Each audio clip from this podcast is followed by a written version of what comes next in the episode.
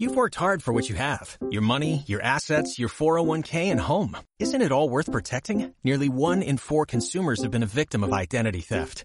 Lifelock Ultimate Plus helps protect your finances with up to $3 million in reimbursement. LifeLock alerts you to identity threats you might miss. And if your identity is stolen, your dedicated US-based restoration specialist will work to fix it. Let LifeLock help protect what you've worked so hard for. Save 25% off your first year on LifeLock Ultimate Plus at LifeLock.com slash aware. Terms apply. Pues se me hace raro este comienzo. Miren, vamos a ver buenos días a todos y a todas. Eh, a este pleno extraordinario de hoy 9 de diciembre a las 9 de la mañana, con dos puntos del orden del día que son, como bien saben, los citados, tomas de conocimiento.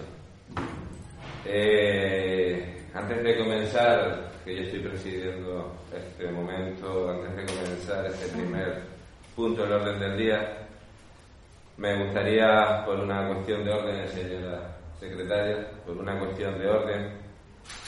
Según el artículo 94.2 del Real Decreto 2568-1986, de 28 de noviembre, por el que se aprueba el Reglamento de Organización, Funcionamiento y Régimen Jurídico de las Entidades Locales, desde el Grupo Municipal Socialista solicitamos que se vote por este Pleno y se adopte el correspondiente acuerdo a efectos de cumplir lo recogido bilateralmente en el artículo 10.2 del Real Decreto 2568-1986 de 28 de noviembre, por el que se aprueba el Reglamento de Organización, Funcionamiento y Régimen Jurídico de las entidades locales en cuanto a la declaración o no de la incompatibilidad sobrevenida de la alcaldesa.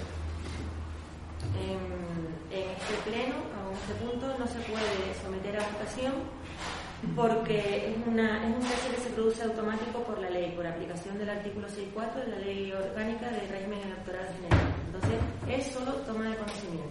Vale, pues eh, por eso nos dirigíamos a usted, pero asimismo, eh, entonces, visto que lo que ha dicho usted, eh, que no se considera lugar a la votación solicitada, eh, vamos a pedir para que quede reflejado en acta por parte del Grupo Municipal Socialista eh, que se recoja literalmente el acta la advertencia de este Grupo Municipal Socialista sobre la posible nulidad de este punto por poder estar vulnerándose los derechos fundamentales a la presunción de inocencia y la tutela judicial efectiva, así como el, derecho de sufragio pasivo de la alcaldesa, artículo 24.2 y 23.2 de la Constitución española, todo ello derivado de la aplicación del artículo 6.2b en relación con el artículo 6.4 de la Ley Orgánica 5 1985 de 19 de junio del régimen electoral general, en su redacción dada por la Ley Orgánica 3 2011 de 28 de enero.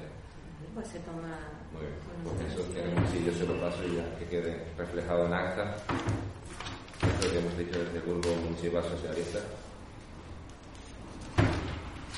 Ahí lo y acto seguido, pues.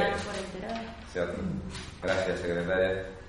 Pues acto seguido, pues leo el primer punto del orden del día, que es la toma de conocimiento del cese de doña Fidela Velázquez Manuel, como consecuencia de la sentencia número 162-2020 de fecha 23 de octubre del juzgado de penal número 3 de Santa Cruz de Tenerife y solicitud de nueva credencial a la Junta Electoral Central pues como es una toma de conocimiento, pues ya estamos por al pleno este, este punto de, del orden del día. El segundo punto del orden del día, también están aquí los compañeros, es la toma de conocimiento de los escritos de renuncia a percibir retribuciones de los concejales pertenecientes al grupo político AUPSJR SSP decía UP si se puede, don Juan Agustín Siberio González y don Luis Manuel Piñero Falcón, respectivamente. Pues también damos conocimiento al Pleno de la renuncia a sus retribuciones como concejales pertenecientes al, Estos son los dos puntos del orden del día que no, con los cuales estamos citados para este pleno extraordinario. Y más, se levanta la sesión.